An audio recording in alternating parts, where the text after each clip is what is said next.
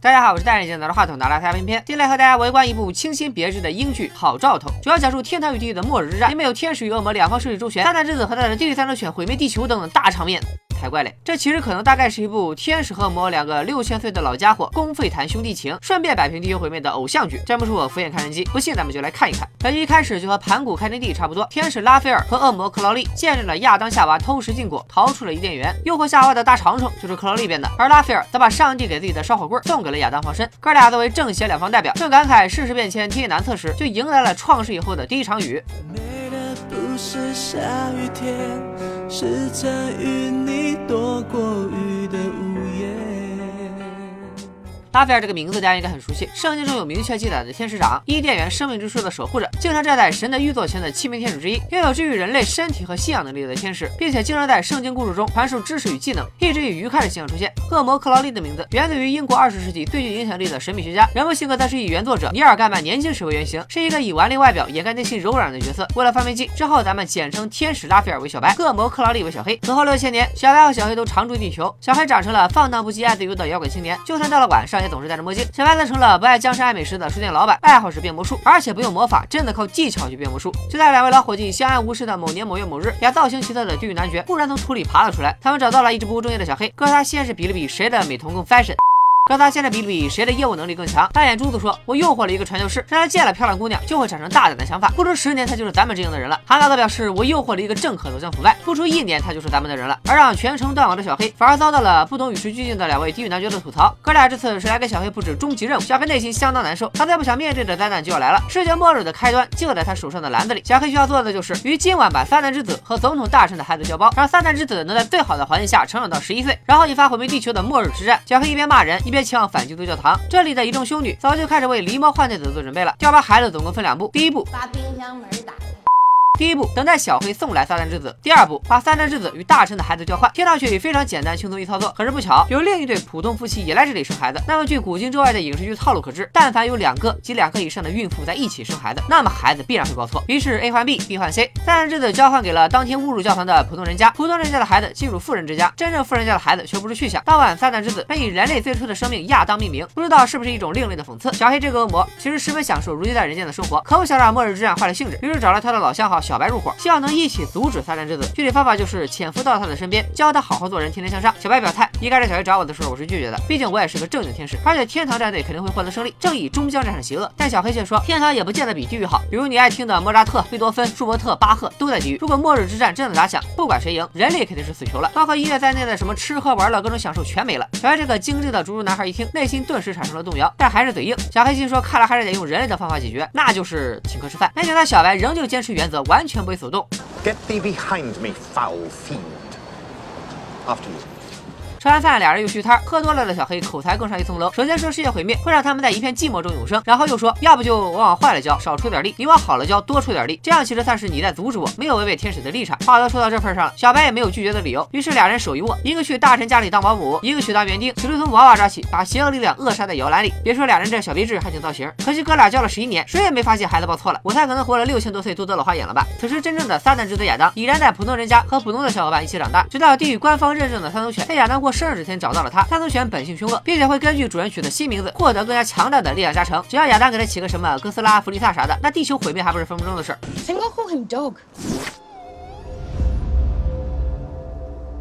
在三头犬被亚当认领的瞬间，亚当就获得了全部邪恶之力。与此同时，小黑也感应到了，这才反应过来，大神的儿子根本就是个普通小孩，十一年啊，全白教了。除了地狱三头犬，天启四骑士也会协助撒旦之子毁灭世界。天启四骑士也就是末日四骑士，出自《圣经新约》末篇启示录第六章。白马骑士瘟疫，红马骑士战争，黑马骑士饥荒，灰马骑士死亡。X 战警的大 boss 天启和他的四骑士就是从这儿来的。那好兆头里的四骑士又是啥样的呢？地狱派了一位人类的快递员，把四件信物分别送到四位骑士手中。第一个登场的四骑士是战争小姐姐，一个眼神就把人家本来签署和平协议的谈判搅和的全体落袋。天使里逐步集结的同时，天堂这头也有独特的应对方法。当然要在人间行走，咱们的天使长加百列和圣德芬非常清楚如何伪装自己。My purchase in a private place because I am buying pornography. Pornography. Gabriel, come into my back room.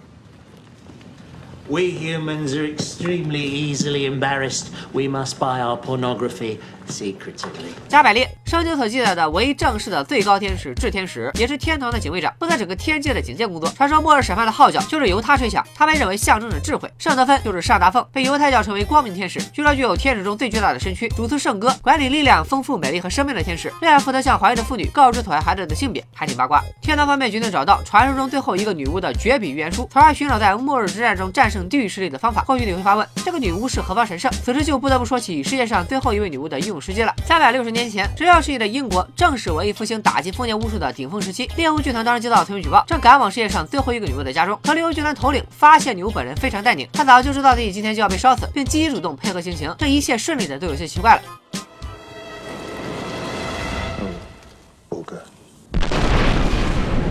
原来女巫在裙子底下藏了五十磅火药和三十磅金子，反正要死不如全村人整整齐齐。这个故事原型为十五世纪至十七世纪中期的猎巫运动，当时欧洲各地烈火熊熊，很多无辜的女性在猎巫运动中受难。这是一个从封建社会走向科学社会的必经节点。科普结束回到剧情，女巫虽然走得有点着急，但她却把预言书留给了自己的女儿女婿。这本书可真是了不起，乌二代随手一翻，就是一条值得划重点的预言。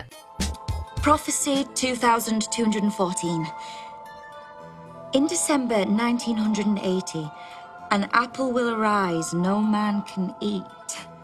Invest thy money in Master Job's machine, and good fortune will tend thy days. 三百六十年后，女巫后代因为预言书赚得盆满钵满，而女巫世家如今剩下了一位优秀继承人，我们就叫她小巫吧。小巫年幼时就被赋予拯救世界的重任，她拿着祖祖祖祖祖祖奶奶的书，前往撒旦之子所在的小村庄，企图靠一己之力解救腐国人民于水火。而女巫家族的宿敌也在此时出现。三百六十年前炸死女巫的猎巫军团老大，也仅仅只有一位，倒了几辈子霉的后代牛顿。牛顿从小就具有让全小区断电的倒霉技能，长大以后更是因为一碰电脑就全公司停电而频频失业。直到冥冥之中上天的召唤，牛顿遇见了他的人生导师，目前猎物剧团唯一仅存的成员猎物重视。可惜猎物重视只是抓了个壮丁，打算培养牛顿成为他赚钱的工具。有人欢喜有人愁，眼看着地狱要在中东引发末日之战，内心柔软的小黑感受到了巨大的压力，这导致他习惯性的向植物发飙。Grow better! 哇！恶魔居然杀死了一株植物，是不是很残忍、很恐怖？此时，小白的电话来的恰到好处，他们终于发现十一年前的孩子换错了。两人飞速前往当年换孩子的反基督教堂，不难发现，当年的反基督教堂已经变成了一个 CS 真人体验场地。当年换孩子的修女也成了这里的老大。小黑开心的恶搞了这帮来发泄情绪的上班族，把大家的彩蛋都换成了真枪实弹。这些人刚好就是牛顿的前同事。不过小黑其实本性善良，故意用魔法让所有人的子弹打偏，所以也没有人会受伤。小白盘问了当年换孩子的修女，可却并没有得到太多有用的线索。而此时预言书在手的小屋已经到达了撒旦之子所在的村庄。然而面对平平无奇的亚当和他的小伙伴，以及和宠物狗毫无区别的地狱犬，小屋压根就没有认出来。接下来就是缘妙不可言了。小黑和小白开车撞到了骑自行车的小屋，送小屋回家之后，小白发现小屋把预言书落在了车上。好在小黑对书从来都不感兴趣，小白才得以顺利背着小黑把书带回了家，就此打开了新世界的大门。小白这么好奇的翻开这本预言书，惊讶的发现，女巫不仅能精准的预言到小白此时此刻正在看他的书，连他桌上的可可凉了都知道，所以知道撒旦之子现在身在何处更不是难事儿。预言书中提示的号码六六六就是亚当家真正的电话号码，但东方可能觉得六是个吉利的数字，现在汉语的六六六已经是夸人的话，可在大部分西方国家，六六六却代表着厄运，在基督教里，六六六就是恶魔和撒旦的象征。匆忙挂了电话的小白肯定想不到，撒旦之子亚当其实是个好孩子，他聪明善良，富有领袖魅力，身边的小伙伴们都以他为中心，对于三头犬更是连猫都打不过。这天亚当正带着他的狗安慰丢失了预言书的小屋，对于三头犬进了女巫的房间，由于辟邪马蹄铁的威力，三头犬的邪恶之力更是所剩无几了。小布给亚当讲述了女巫家族的特异功能，这个从任何人身上都能看到的气场，在亚当身上看不到。可小屋终究没有把亚当列为怀疑对象，甚至给亚当讲述了很多人性的阴暗面，比如人类会虐待动物，砍伐树木只是为了有便宜的汉堡吃，甚至就是人类造成了全球变暖。最后还提到了核电厂，亚当仿佛被击中了灵魂，他觉得核电站的存在一无是处，如果要摆脱这些丑恶，最好先从核电站开始。小屋隐隐感到哪里不对，于是先留给亚当一些讲神秘故事的杂志，想让他从中更简单直接的了解这些神秘力量。亚当体内的恶魔之力也由此被按下开关。至于为啥小屋没有看到亚当的气场呢？这就和站在天安门广场的人看不到北京六环是一个道理。小黑没有找到三轮之子，只好派他的线人，本剧中的无职代言人猎巫中士去找。猎巫中士只是图钱，他甚至杜撰了一整支军队报给小黑吹空饷，估计打死他也想不到自己在为恶魔干活。而小白也终于鼓起勇气向天堂高层汇报了孩子搞错的事情。天堂巡警是在向没装修好的写字楼样板间，感觉特别适合插入某企业宣传片广告。几位天使表示不管怎么样，你先给我搞定这个熊孩子。而小白这时找的线人居然也是猎巫中士，没想到猎巫中士这个糟老头子居然黑白两道通吃。就这样，他派出了牛顿这个唯一的部下前往亚当所在的村庄，而牛顿也刚好发现一件怪事：全世界只有这个村庄。状的天气最正常，每个时节都有最完美的天气，该冷的时候冷，该热的时候热，甚至过去的十一年，每年的平安夜都会下雪，这可太不正常了。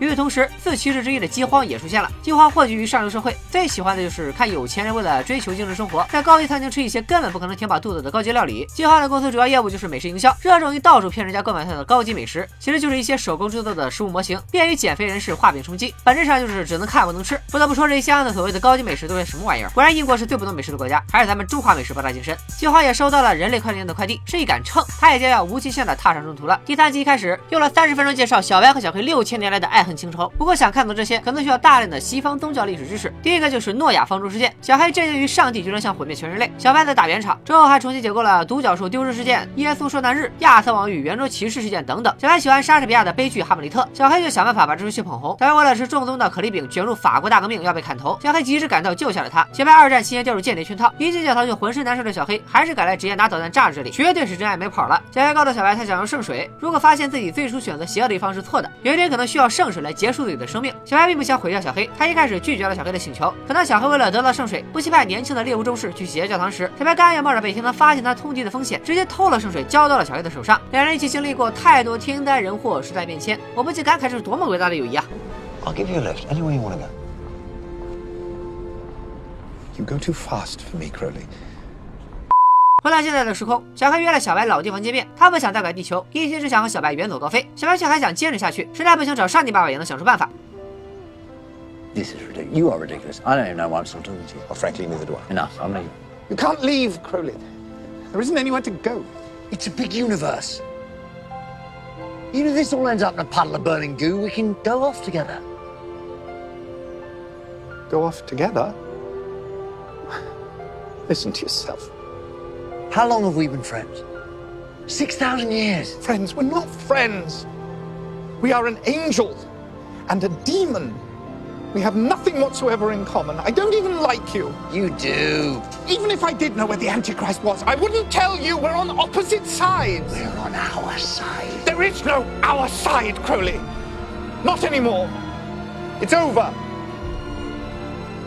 二人最终不欢而散。就在小白、小黑吵架的空子，亚当正和他可爱的狗子在睡梦中，梦里以邪恶势力的召唤此起彼伏。而此时，一座核电站正超常的发散出二百四十兆瓦的能量。核电站多年以来毫无作为，根本不可能有能量源产出如此多的能量。工作人员们只好在汇报领导后，先查清楚能量的源头。可当他们掀开盖子，空旷的地面没有核反应堆，却出现了一颗柠檬糖，正是亚当在睡觉之前吃过的同款。